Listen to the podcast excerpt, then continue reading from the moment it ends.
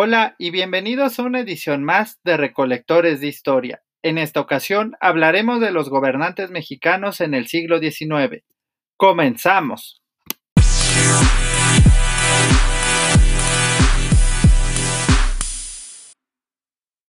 A lo largo de su historia como nación independiente, México experimentó diversas formas de organización política que, dependiendo del grupo en el poder, condicionarían el desarrollo económico y social del país.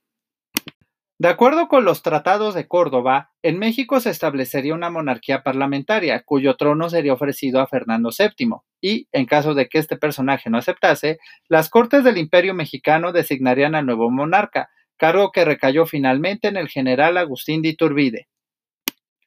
A la caída del imperio se establecería una República Democrática Federal, cuyo primer presidente sería el antiguo líder insurgente Guadalupe Victoria. Este, a su vez, Sería sucedido por Vicente Guerrero, quien había firmado junto con Iturbide el Plan de Iguala.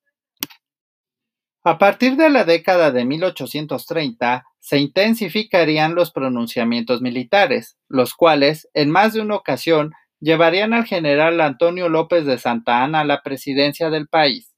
Con este cargo, Santa Anna emprendió la campaña en contra de los rebeldes tejanos y defendería el puerto de Veracruz de las agresiones francesas durante la llamada Guerra de los Pasteles.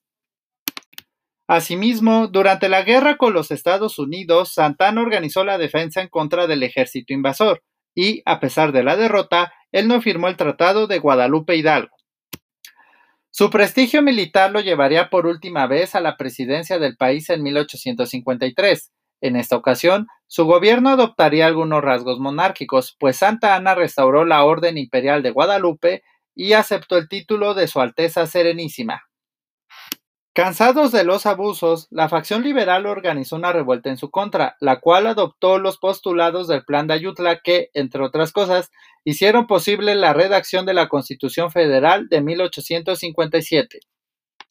Sin embargo, no todos estuvieron de acuerdo con esta ley, lo que provocó el estallido de la guerra civil o de reforma, la cual lograría separar a la Iglesia del Estado.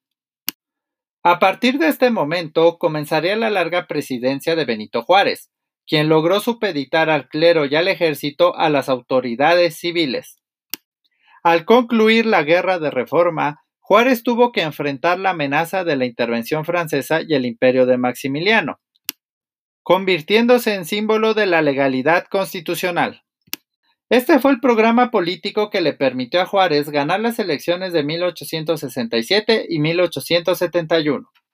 Sin embargo, algunos líderes militares no estuvieron de acuerdo con las constantes reelecciones, por lo que decidieron apoyar la candidatura presidencial del general Porfirio Díaz, pensando que él sería el indicado para terminar con esta práctica sin imaginar que Díaz sería un político hábil que lograría cambiar el texto de la Constitución para reelegirse indefinidamente. A grandes rasgos, este fue el panorama político que prevaleció en México a lo largo del siglo XIX. No se pierdan el próximo programa de Recolectores de Historia. Hasta la próxima.